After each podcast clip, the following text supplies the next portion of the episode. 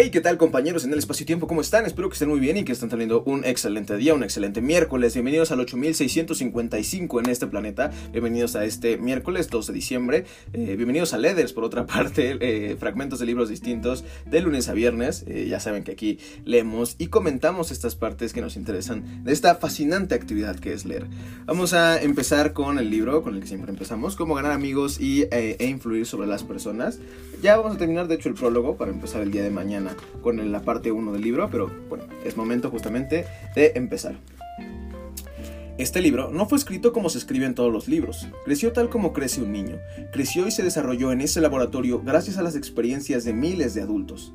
Hace años, comenzamos con una serie de reglas impresas en una tarjeta no mayor que una tarjeta postal. A la temporada siguiente, imprimimos una tarjeta más grande, después un folleto, después una serie de folletos, cada uno en crecimiento a su vez en tamaño y en alcance. Y ahora, al cabo de 15 años de experimentos e investigaciones, tenemos este libro. Las reglas que hemos fijado en él no son simples teorías o conjeturas, rinden resultados mágicos. Por increíble que parezca, he visto cómo la aplicación de estos principios revolucionaba literalmente la vida de muchas personas. Un ejemplo, en la última temporada, un hombre con 314 empleados se inscribió en uno de estos cursos. Durante muchos años había mandado y criticado y censurado a sus empleados sin trabas ni discreción. La bondad, las palabras de aprecio y de aliento eran ajenas en sus labios. Después de estudiar los principios en que se basa este libro, tal patrón, patrono alteró profundamente su filosofía de vida. Su organización se ve inspirada ahora por una nueva lealtad, un nuevo entusiasmo, un nuevo espíritu de trabajo en común. 314 enemigos ya se han convertido en 314 amigos, ya lo dijo él, orgullosamente en un discurso que pronunció ante la clase. Antes, cuando caminaba por mi establecimiento, nadie me saludaba. Mis empleados miraban para otro lado al ver que me acercaba, pero ahora todos son mis amigos y hasta el portero me llama por el nombre de pila. Este patrón tiene ahora mayores beneficios materiales, mayor descanso y lo que es infinitamente más importante, encuentra mucha, mejor mucha mayor felicidad en su negocio y en su hogar. Innumerables vendedores han visto aumentar considerablemente sus ventas mediante el uso de estos principios. Muchos han conseguido clientes nuevos, clientes que habían buscado en vano con anterioridad. Hay directores de empresas que vieron aumentar su, autoridad y su sueldo. Uno de ellos, la temporada pasada, nos informó que había conseguido un aumento de 5 mil dólares anuales en su sueldo, debido sobre todo a aplicar estas verdades. Otro alto empleado de la Philadelphia Gas Works Company iba a ser rebajado de categoría por su beligerancia, por su incapacidad para conducir hábilmente a los empleados. El aprendizaje que realizó no solamente le salvó del descenso a los 65 años de edad, sino que le produjo un ascenso con mayor sueldo. En muchas ocasiones en los banquetes servidos al, terminar cada curso, me han dicho las esposas de sus hogares que sus hogares son mucho más felices desde que los maridos iniciaron esta educación. Con frecuencia se asombran los alumnos por los resultados que consiguen. Parece cosa de magia. En algunos casos llenos de entusiasmo. Me han hablado a casa un domingo porque no podían esperar 48 horas para informarme de sus realizaciones en la clase regular del curso. Mientras escribo este capítulo me llega una carta de un alemán de la vieja escuela, un aristócrata cuyos antepasados vivieron durante generaciones como oficiales del ejército a los órdenes de los Hohenzollern. Su carta, escrita desde un transatlántico, me habla casi con fervor religioso de la aplicación de estos principios en su caso. ¿Quién era?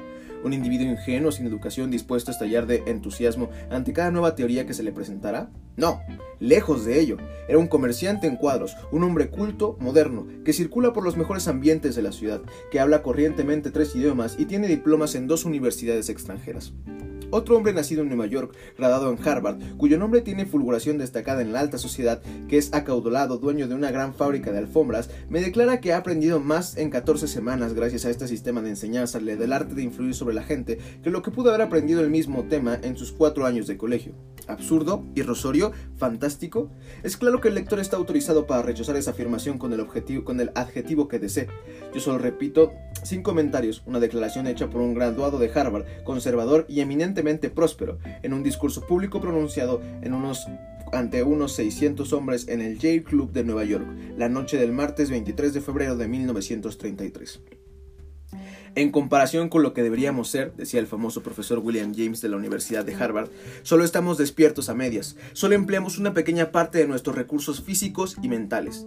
En términos generales, el individuo vive así muy dentro de sus límites, posee cualidades diversas especies que habitualmente no usa. Esas cualidades que habitualmente no usan, el único propósito de este libro es ayudar al lector a que descubra, desarrolle y aproveche esos poderes latentes que no emplea. La educación, decía el doctor John Heaven, es expresidente de la Universidad de Princeton, ah, expresidente de la Universidad de La educación es la capacidad para afrontar las situaciones que plantea la vida. Si para cuando el lector haya terminado de leer los tres primeros capítulos de este libro no se encuentra algo mejor equipado para afrontar las situaciones que plantea la vida, consideraré que este libro es un fracaso completo, pero cuando atañe, por cuanto atañe al lector. Porque la gran meta de la educación, dijo Herbert Spencer, no es el conocimiento, sino la acción. Y este libro es de acción. Este prefacio, como casi todos los prefacios, resulta ya demasiado largo. Dejémoslo pues, pongamos manos a la obra enseguida. Sírvase el lector fijarse inmediatamente en el capítulo 1, el día de mañana. Listo chicos, acabamos de leer, de terminar de leer el, el es prólogo, no, prefacio, prefacio, yo diciendo prólogo, es el prefacio, ya acabamos de leer el prefacio de este libro y este, pues nada, yo ando emocionado, ¿eh? o sea, a mí es un libro que había intentado leer con anterioridad, no les voy a negar, pero que por razones personales no continué leyéndolo. Sin embargo, eh, parece muy interesante, así que ya mañana iremos este, descubriendo la primera parte del capítulo. Y bueno, pues en realidad solo vimos un poco más de testimonios, ¿no? De, la gente que lo ha utilizado y al parecer son nombres importantes. Habría que revisar qué es hoy de los hijos de estas personas, porque pues obviamente muchos de ellos ya no existen, pero qué es hoy de los hijos para saber si realmente tuvo trascendencia la vida de ellos, ¿no? Y su vida familiar también. Vamos a pasar ahora a el libro de los porqués. Eh, dame un segundo, estamos buscando la página. El día de ayer vimos por qué las jirafas no se marean cuando levantan la cabeza y hoy vamos a ver por qué pueden romper ladrillos los karatecas. Hay quien cree que es, producto de la que es producto de la ficción, una imaginación de los directores de cine, pero lo cierto es que los especialistas en artes marciales pueden romper ladrillos con las manos sin excesivas complicaciones, lanzando, Lanzado a una velocidad superior a los 50 km por hora, un puño de aproximadamente 700 gramos desarrolla una fuerza 450 veces superior a la de su caída libre sobre una extensión. El secreto de un buen karateka es intentar transmitir la mayor cantidad de energía sobre la superficie más pequeña posible. En este caso, una pila de ladrillos a fin de provocar eh, en esta una deformación máxima. Al recibir los ladrillos el impacto de la mano, su cara superior se comprime y la inferior se estira, y esta desigualdad es lo que provoca la ruptura por la zona inferior. Ay, miren. Orales. Bueno, ya sabemos por qué los karatecas pueden romper ladrillos. Yo fui karate. Yo fui taekwondoin, creo que se dice. Este. Y sí, me enseñaron a romper eh, tablas con las manos. Eso ya creo que esas sí venían precortadas. Este. y con los pies, con las piernas. Este, y con la cabeza también. Fue una etapa divertida de mi vida hasta que me volaron. Ah, no, no me volaron nada, me, me lastimaron la nariz. Pero no pasó nada grave. Pero sí, o sea, es real, sí se puede. Este, por lo que dicen, ¿no? De que se concentra mucha fuerza en un punto específico. Ahora, vamos a pasar a Humano demasiado humano de Nietzsche. De Nietzsche no el grupo de salsa, sino Nietzsche el. el escrito filósofo. Ya no, la verdad no sé mucho de él, perdónenme. Me gusta leer las de las obras, pero tampoco me clavo en los autores. Eh, dice, eh, supervivencia del culto religioso en la conciencia. La Iglesia Católica, y antes que ella los demás cultos extinguidos, disponían del dominio de los medios por los cuales el hombre es transportado a disposiciones extraordinarias y arrancado al frío cálculo del interés o al pensamiento de la razón pura. Una iglesia que hace temblar por sus acentos profundos, los llamamientos sordos, regulares, atrayentes de un ejército de sacerdotes que transmiten su excitación a la comunidad y lo hacen ser toda oídos, como si un milagro se estuviera acercando, la emanación de la arquitectura proveniente de una divinidad ¿Para qué volver a publicar una cosa tan atroz e increíble? Pero los resultados de esto no se pierden. El mundo interior de las disposiciones sublimes, conmovedoras, estáticas, dichosas por la esperanza, se ha tornado innato en los hombres, principalmente por el culto. Lo que existe de él en el alma ha sido cultivado en gran escala cuando germinaba, crecía y florecía. Mm, de, nuevo, Nietzsche siempre pasa lo mismo, o sea, te queda así como, tienes que pensar después de haberlo leído, y eso está excelente en realidad, pues es la razón por la que leemos libros, ¿no? Siento que habla de cómo la iglesia sobrevive por vendernos eh, como ideas fabulosas o, de esperanza, aunque el hombre tenga la posibilidad de ceder a la razón y al análisis, eh, esas siempre son más o sea, nos ilusionan más porque hemos sido criados con ellas, ¿no? Cuando somos niños somos, bueno, ahora y, supongo que más aún en el pasado, éramos criados basados en fantasías que nos ayudaban a tener una visión positiva o una, una infancia agradable por lo menos, ¿no? Entonces creo que eh, es, Nietzsche habla de, de cómo al haber crecido bajo esas esperanzas o expectativas, al ser adultos, esas mismas nos siguen llamando desde, desde adentro, de, creer esperanza, de creer ciertas cosas que solo la religión nos da. Eh, porque están muy adentro de nosotros, porque así fuimos criados, ¿no? No fuimos criados como seres analíticos y que den lugar a la razón desde pequeños, al revés, o sea, siempre somos muy prestos a la fantasía por lo mismo, porque sí somos inculcados y pues nada, hasta ahí el análisis de Nietzsche, ¿no? Ahora vamos a seguir con las constantes universales, magnitudes inamovibles en un universo cambiante. Nada, déjenme confirmar que eh, puse el indicador de que ahí nos quedamos, también no lo puse, 8600 55. Listo. Y el separador. Y ahora sí, como les decía, pasemos a las constantes universales. Ayer terminamos el, subtítulo de eh, las constantes de estructura fina de Gabón a los cuásares. Y en medio de ese subtítulo había un cuadro que no leímos que voy a leer ahorita. Oclo, un reactor nuclear natural. Oclo es el nombre de un yacimiento de uranio situado cerca de Franceville, en el sudeste de Gabón. Ocupa una superficie de unos 35.000 kilómetros cuadrados y de él se extraen más de 500 toneladas de uranio al año, destinadas sobre todo a combustible para centrales nucleares francesas. Hace unos 1.800 millones de años, en este yacimiento se produjeron reacciones de fisión como las que tienen lugar en los reactores nucleares. Es, un interesante, es, es interesante explicar cómo se llegó a esta conclusión. Los entresijos de la fisión. El uranio natural está formado por los isótopos uranio 238 y uranio 235, más unas tranzas de uranio 234 debidas a la desintegración del isopo 238. Este último es el más abundante y difícilmente se fisiona al ser bombardeado por neutrones, siendo más probable la absorción de un neutrón para formar uranio 239. Sin embargo, los neutrones de cualquier energía pueden romper el más escaso isótopo de uranio 235, aunque es más fácil hacerlo con neutrones lentos. Como los neutrones emitidos en una fisión tienen energías muy diversas, hay que conseguir si se pretende que estos puedan seguir fisionando más núcleos de uranio 235. Para ello, hace falta un moderador, es decir, una sustancia que frene a los neutrones sin absorberlos. De este modo se puede controlar la reacción en cadena para aprovechar la energía liberada, tal como se hace en un reactor nuclear.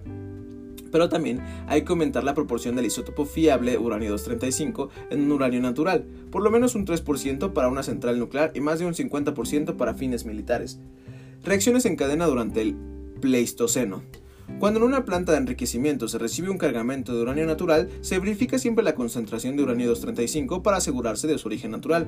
Su proporción es de 0.7202% en prácticamente todas las muestras que se toman, incluidas las lunares o las de meteoritos. En junio de 1972, los científicos de la planta francesa de Pierre Latte encontraron una proporción menor del 0. 0.7171%, que aunque parezca una diferencia despreciable, les llamó la atención lo bastante para alertar a las autoridades a iniciar una investigación. El urano procedía precisamente de Oclo, en las muestras de observación incluso una proporción del 0.2.96. Eh, observaron incluso una proporción del 0. En unos pocos meses de intensos estudios se llegó a la conclusión de que en 16 betas del yacimiento se habían reunido en el pasado las condiciones adecuadas para que los neutrones emitidos en una fisión espontánea de uranio pudieran mantener una reacción en cadena. Hace 1800 millones de años la proporción de uranio 235 en el yacimiento era superior al 3%. La disposición del yacimiento hacía que por, que por él circulara agua, que actuó de moderadora frenando los neutrones rápidos producidos en una fisión. Además, no había elementos que pudieran absorber los neutrones producidos, y el tamaño de las betas hacía que prácticamente los neutrones producidos pudieran iniciar otra reacción de fusión de uranio 235. Este fenómeno ha tenido consecuencias muy interesantes, no solo sobre el estudio de las constantes fundamentales, del análisis de los productos de fisión y las reacciones químicas producidas con otros elementos del yacimiento, se puede obtener información relevante para el almacenamiento de residuos radiactivos. Y bueno, los cuadros o las imágenes que acompañan el cuadro dicen, cuando un neutrón es absorbido por un núcleo de uranio 235, este se convierte en uranio 236, de dividirse en dos átomos distintos y más ligeros, criptón y bario. De este proceso se desprenden dos o tres neutrones que chocarán con otros tres átomos de uranio 235, una reacción en cadena que libera una gran cantidad de energía. En 1972, se descubrió en la mina de Oclo en Gabón había tenido lugar reacciones de fisión nuclear sostenidas hace unos 2.000 millones de años, cuyos restos se aprecian en la fotografía. En la actualidad, los depósitos de uranio están exhaustos, pero en la zona abundan los minerales radioactivos como la Francis Villita. Francis Villita, se llama así. Y listo. Terminamos de leer Las constantes universales y el cuadro de Oclo, un reactor nuclear natural que de hecho de él leímos este, justamente, eh, ¿cómo se llama? Durante el capítulo anterior. Pero pues nada, nos, nos informamos más acerca de esta mina, ¿no? De uranio y cómo eh, se puede, bueno, efectivamente fueron muchos millones de años, pero pues aquí estamos y la casualidad es posible. Este, hubo un, un, reactor nuclear natural en esta mina, eso está increíble. El día de mañana vamos a empezar el capítulo 5 de este libro que se llama El sueño de Einstein. Mientras tanto, pasemos ahora a Entrena tu mente de Mark Freeman. 20 pasos para mejorar tu salud mental y tomar el control de tu vida. Ayer estamos leyendo de cómo eh, el paso 9 es dejar de revisar y este chico nos cuenta como sus detalles de cómo era obsesivo y compulsivo en revisar. Vamos a pasar ahora a ¿dónde está mi botella de agua? Una noche, mientras caminaba del gimnasio a mi casa, me pregunté si metí la botella de agua en la maleta deportiva para salir a los vestidores. Tiempo atrás la había olvidado y tuve que comprar una nueva, la bonita amarillo brillante que ahora me preocupaba. Así que tenía una incertidumbre. Era algo que ya había ocurrido antes, me había costado dinero, no mucho, pero dinero que no necesitaba gastar. Me sentiría aún peor si tuviera que pagar otra botella solo por no poner atención. Esto es una locura. Preocuparme por olvidar mi botella de agua es una preocupación legítima, ¿verdad?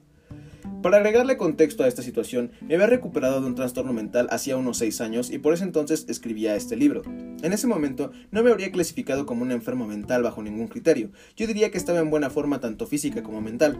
Era un ser humano racional y cuerdo por completo, preocupado por perder algo. Solo tenía que abrir mi maleta deportiva y revisar si la botella estaba ahí. Aún estaba cerca del gimnasio como para regresar corriendo por ella. Hagamos una pausa aquí. ¿Qué habrías hecho tú en esta situación? Con base en todo lo que has leído hasta ahora, ¿qué crees que hice? No revisé, seguí caminando. Cuando llegué a casa dejé mi maleta y seguí sin verificar. Más tarde, cuando quise tomar agua, saqué mi botella de la maleta. Pude, puede que verificar si tenía mi botella de agua no parezca relacionarse con la salud mental, pero si observamos el patrón de comportamiento en este caso, ¿qué sucedía? Experimenté una incertidumbre y, si olvidé mi botella de agua, lo cual desencadenó emociones que no me gustan, miedo a desperdiciar mi dinero, a perder algo, a ser responsable de que algo salga mal, y luego quise hacer algo para deshacerme de ellas. Aunque parezca normal, revisar una botella de agua es igual que consultar a tres médicos diferentes para asegurarte de que todos están de acuerdo en que tus ganglios linfáticos no están hinchados de manera normal, igual que leer el correo electrónico que lo acabas de enviar a tu jefe para asegurarte de que no cometiste algún error que pueda hacer que te despidan, igual que revisar varias veces si las puertas y las ventanas están cerradas con llave antes de irte a dormir, o buscar que tu pareja te tranquilice de forma constante para tener la certeza de que aún te ama. No revisé porque no quería entrenar a mi cerebro para darme más incertidumbres y ansiedades em, que me persigan. Si lo hubiera hecho y mi botella estaba ahí, me habría sentido contento. Mi cerebro lo registraría y en el futuro me daría más incertidumbres para deshacerme de ellas y sentir la misma felicidad. Si hubiera revisado y la botella no estaba ahí, me habría sentido mal y habría corrido de regreso al gimnasio. Mi cerebro registraría que perder una botella de agua es algo muy muy malo y aunque en el futuro deberíamos preocuparnos aún más por no perder las cosas para evitar ser responsable de que sucedan cosas malas. Los cerebros son lógicos y serviciales. Cuando se trata de compulsiones, incluso las que parecen absurdas e irracionales, surgen de forma muy lógica de actividades cotidianas razonables. Veamos un ejemplo de un cerebro lógico y servicial haciendo lo que mejor sabe hacer. Mañana leeremos la progresión lógica de un trastorno mental. Órale, es que padre. Eh, no lo sé, no sé qué opinan al respecto porque yo tengo, no sé si son compulsiones o una serie de hábitos que utilizo para llevar un orden en mi vida. Lo van a ver en el video del proyecto Gemini, Gemini, digo Gemini, Géminis, el proyecto Génesis. Pero bueno, o sea, a mí me son útiles, pero ahora me pone a pensar. Supongo que mientras más adelante avancemos en este libro, más sabré si estoy teniendo compulsiones eh, de trastornos mentales o en realidad solamente soy una persona ordenada y ya. Pasemos ahora a Escuelas Creativas de, Ken Robinson. Eh, vamos a eh, empezar el capítulo 4, Aprendices Natos. Los recién nacidos tienen una necesidad insaciable de aprender sobre el mundo que los rodea. Pensemos en el lenguaje. Normalmente a los 2 o 3 años, la mayoría de los niños aprenden a hablar con extraordinaria fluidez, y no son los padres quienes les enseñan a hacerlo. No podrían, pues no disponen de tiempo ni tendrían la suficiente paciencia. Los niños asimilan el lenguaje por el simple hecho de verse expuestos a él. Los padres pueden corregirlos, animarlos y felicitarles, pero resulta impensable sentarse con ellos y decirle, oye, tenemos que hablar, o más concretamente, tú tienes que hablar. El proceso no funciona así, y el lenguaje es solo un ejemplo de la enorme capacidad de aprendizaje que todos tenemos. En el capítulo 2 he descrito el cambio que Richard Gerber principió en la escuela de enseñanza primaria Grange en Reino Unido. Pese al éxito de su idea, Richard no tenía que convencernos de que todos los distritos escolares del mundo deberían convertir sus escuelas en pueblos. Más bien, nos sugiere que adoptemos el enfoque de volver a lo básico que dio origen a Grangeton. Como un punto de partida, deberíamos conseguir que todos los educadores trabajan en universidades, escuelas o en desarrollo profesional, visitaran los mejores parvularios de su región y paseasen y pasasen un tiempo aprendiendo de lo que hacen, me comentó. Luego, deberían preguntarse, ¿cómo puedo aplicar parte de lo que hacen a un nivel apropiado para nuestros alumnos? Esa es la mejor forma de honrar el aprendizaje natural, que es práctico y tangible. Vamos a dejarlo hasta ahí, 8655. Ok. Bueno, eh, algo que obviamente ya sabemos, ¿no? Que efectivamente nosotros aprendemos el lenguaje porque estamos expuestos a él de manera recurrente y este pues eso. Y bueno, en el, en el capítulo 2, porque ya hace tiempo que no, que no leemos el capítulo 2 de este libro, este menciona cómo justamente eh, esta persona eh, hizo un, ¿cómo se llama? Un proyecto en la universidad en el cual todos los chicos colaboraban de alguna manera, no solamente en su educación, sino con el instituto, a, este, ¿cómo se llama?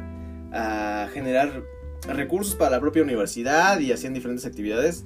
Habría que dar una segunda vuelta. Ustedes pueden buscar el podcast en el cual leo esa parte del libro. Eh, pero bueno, o sea, está muy interesante. Vamos a pasar ahora a el teteto de Platón. Esta conversación que está teniendo Sócrates y Teteto, este, la cual resulta confusa pero interesante. Vamos a continuar con ella y empecemos. Ahora, imagínate que una persona sabe esas cosas y está considerando algo que tiene ante su vista o ante sus oídos. Examina si puede opinar falsamente de la siguiente manera. ¿De cuál? Al confundir las cosas que conoce, unas veces con las que conoce y otras veces con las que no conoce, pues anteriormente no estuvimos acertados cuando acordamos que era imposible que esto pudiera suceder. Y ahora, ¿qué es lo que dices? En relación con ello, es preciso comenzar haciendo algunas distinciones que, a continuación, vamos a exponer, Imagínate que alguien conoce una cosa y conserva el recuerdo de ella en el alma, pero no la percibe. En este caso es imposible que la confunda con otra de las cosas que conoce, si conserva su impronta pero la percibe. También es imposible confundir lo que se conoce con otra cosa, que, con otra cosa que no se conoce, y de la que no se posee sello alguno que haya quedado grabado. Ni una cosa que no se conoce con otra que se desconoce, ni una que se desconoce con otra que se conoce. De la misma manera, uno tampoco puede confundir lo que percibe con lo que no percibe, con lo que percibe, ni lo que percibe con lo que no percibe, ni lo que no percibe con lo que no percibe, ni lo que no percibe con lo que percibe. Y más imposible aún que todo esto, si cabe, es confundir las cosas que uno conoce y percibe, teniendo de ellas la señal que va unida a la percepción, con otra que uno también conoce y percibe, y de la que posee igualmente la señal que va unida a la percepción. Lo que una persona conoce y percibe, conservando con fidelidad el recuerdo, tampoco puede confundirlo con lo que conoce ni con lo que conoce y percibe, conservando el recuerdo de la misma manera, con lo que percibe ni con lo que conoce ni percibe, ni con lo que no conoce ni percibe, ni lo que no conoce ni percibe con lo que no conoce, lo que no ni lo que conoce. ni percibe con lo que no percibe. O sea, todo lo que dijo tiene sentido. Nada es que está estructurado punto por punto. Y me dio mucha risa, perdón. La posibilidad de tener alguna opinión falsa es absolutamente inviable en todos estos casos, por tanto solo quedan los siguientes si es que pueden producirse. ¿Cuáles? Vamos a ver si tratándose de ellos puede entenderlo, pues en este momento no puedo seguirte, la verdad. Las cosas que uno conoce puede confundirlas con otras cosas que conoce y percibe o con las que no conoce pero percibe. También puede confundir cosas que conoce y percibe con otras que igualmente él conoce y percibe. Ahora me he quedado mucho más atrás que antes. Entonces préstame atención una vez más. Yo conozco a Teodoro y recuerdo en mí mismo cómo es, y con Teteto ocurre lo mismo. Unas veces os veo y os toco, y otras no. Unas veces os oigo y tengo de vosotros cualquier otra percepción, y otras veces no tengo ninguna. Pero no por ello recuerdo menos, y dejo de tener el conocimiento de vosotros que poseo en mí mismo. ¿No es así? Sin lugar a dudas. Bro. Si yo hubiera nacido en esa época, hubiera estado bien intenso el. ¿Cómo se llama? El debate, ¿no? Así como de. no sé, no sé. O sea, no puedes confundir las cosas que percibes con las que no percibes, ni las cosas que percibes con las que también percibes y conoces. No, no, no. Estaría bien padre, estaría bien padre. Me, me, me, me gusta. Yo creo que nada más por los simples juegos de palabras y, y... Ah, se me olvida el nombre de estas cosas que acabo de leer. Esta cosa de que, de que no sé, si... Eh, eh, Pedro es mi hermano. Eh, no. Si yo soy hijo de María y Juan también es hijo de María, yo soy hermano de Juan. Esas cosas, no me acuerdo cómo se llaman esas frases en filosofía, pero me gustan mucho. Me, parece que obviamente es lógica, pero, o sea, como que, no sé, es, es un ejercicio muy, muy padre para el cerebro. En fin, me dio mucho gusto eh, leer estos fragmentos de libros con ustedes. Vamos a pasar al resumen eh, final de, este, de este podcast. Y bueno, empecemos con cómo ganar amigos y, e influir sobre las personas. Leímos la parte final del prefacio, me parece que sí es el prefacio, eh, donde nos, nos, comentan más este, casos eh, exitosos ¿no? de este libro y en el cual nos dice que mucha gente ha conseguido cambios radicales en sus vidas e incluso nos invita a que si después de los primeros tres capítulos no sentimos un cambio en nuestra vida, obviamente aplicado, este, pues consideramos que no sirve para nada, pero o sea, a reserva de que muchos hombres importantes les ha funcionado, ¿no? Después, en el libro de los porqués, entendimos por qué los karatecas pueden romper ladrillos con, este, con sus manos, y, o bueno, con sus pianos o con lo que sea. Los, los ¿cómo se puede decir? Los que hacen artes marciales y es porque concentran su fuerza o el, arte consiste, del arte de las artes marciales consiste en concentrar la mayor parte de, la mayor fuerza posible en el punto más pequeño posible. Entonces, pues, eh, por cuestiones físicas del material con el que están hechos los ladrillos, al momento de hacer, eh, de generar este impacto, pues eh, se parten con relativa facilidad, ya que la fuerza se consigue en estos, ¿cómo se llama? En estos golpes puede llegar a ser unos 450 veces la fuerza normal en caída libre de un puño, ¿no? Entonces, pues eso. Eh, ahora, después pasando a Humano, demasiado humano de Nietzsche, eh, leímos el Supervivencia del culto religioso en la conciencia y, bueno, creo que habla, o eso entendí yo, ¿no? De cómo el culto religioso, nuestro afán por, la, por las promesas de la religión vive en nosotros porque así fuimos educados y a pesar de que avanzando eh, en la edad sobre el raciocinio y la razón, eh, regularmente tenemos la posibilidad de escapar de estas fantasías, cuando nos las mencionan volvemos a ellas porque así fuimos criados. Nada. Después pasamos a las constantes universales y leímos un poco de esta mina este, que se encuentra en Gabón, que se llama, ¿cómo se llama? Oclo. Creo que sí, Oclo, ¿no? Leímos un poco de esta mina, la cual en algún momento fue un reactor nuclear natural, ya que, este, pues, a lo largo del universo y en mucho tiempo que ha existido esta Tierra, se dieron las condiciones justamente para que se desencadenara, una reacción nuclear del tipo que vimos aquí, una fisión de cesio 130, no, cesio 132. De, denme un segundo y les digo cuál. de uranio 236, perdónenme tengo que retomar mis clases de física. No se crean, ¿eh? yo tengo muchas cosas pendientes que hacer, pero bueno, ya serán más adelante. Después en Entrena tu mente con Mark Freeman, Mark Freeman eh, leímos El dónde está mi botella y un ejemplo de cómo él quiso, bueno, en algún momento ya después de pasar por un trastorno mental, eh, quiso evitar el revisar para entrenar su cerebro a entrenar su cerebro a que no esté acondicionado a, tener que resolver todas las incertidumbres que le lanza. Y bueno eso está excelente. Iremos aprendiendo un poco más cómo hacer algo así y darnos cuenta no si, si tenemos alguna compulsión o en realidad pues somos personas mentalmente estables Posteriormente, en Escuelas Creativas de Ken Robinson, vimos la introducción del capítulo 4, Aprendices Natos, y como, bueno, el ejemplo de cómo nosotros desde niños nacemos y por estar expuestos al lenguaje aprendemos de ello, no se nos obliga, no simplemente lo, practicamos, y cómo eh, puede ser importante justamente el exponernos al conocimiento tal vez de una manera distinta al que simplemente hacemos ahora, así como de, oye, aprende esto. Y bueno, finalmente en el Teteto de Platón seguimos discutiendo con Sócrates acerca de si podemos confundir una cosa que conocemos con una cosa, con otra cosa que también conocemos y percibimos o no. O sea, es que hay variantes ahí, que es lo que les digo. O sea, si podemos confundir dos cosas, ya sea que las conozcamos y las percibamos, o eh, con otra que conozcamos y percibamos, o con otra que conozcamos pero no percibamos, o con otra que no percibamos pero conozcamos. Ese tipo de cosas, estamos teniendo esa discusión. Vamos a ver si llegamos algún día al punto final de ella. y bueno, mientras tanto nosotros sí llegamos al punto final de este podcast. Eh, les agradezco muchísimo el escucharlo. Em, ya saben que pueden encontrar el otro podcast de Report que es de noticias, eh, noticias breves con perspectiva humana. También en YouTube pueden encontrar videos acerca de cosas que me interesan. En las otras redes sociales, en todas las redes sociales en realidad estoy como It's Rich con doble T y TTS Rich. Y este, en Facebook hay memes, en Twitter hay quejas, en Instagram hay este, fotos bonitas y en las stories está mi vida cotidiana. Poco más chicos, eso sería todo por el día de hoy. Les deseo un excelente miércoles, que se la pasen increíble. Ya saben que mi nombre es Rich y esto, It's Letters. Bye. Ah, también pueden escuchar mi canción en Spotify, vaya. Bye.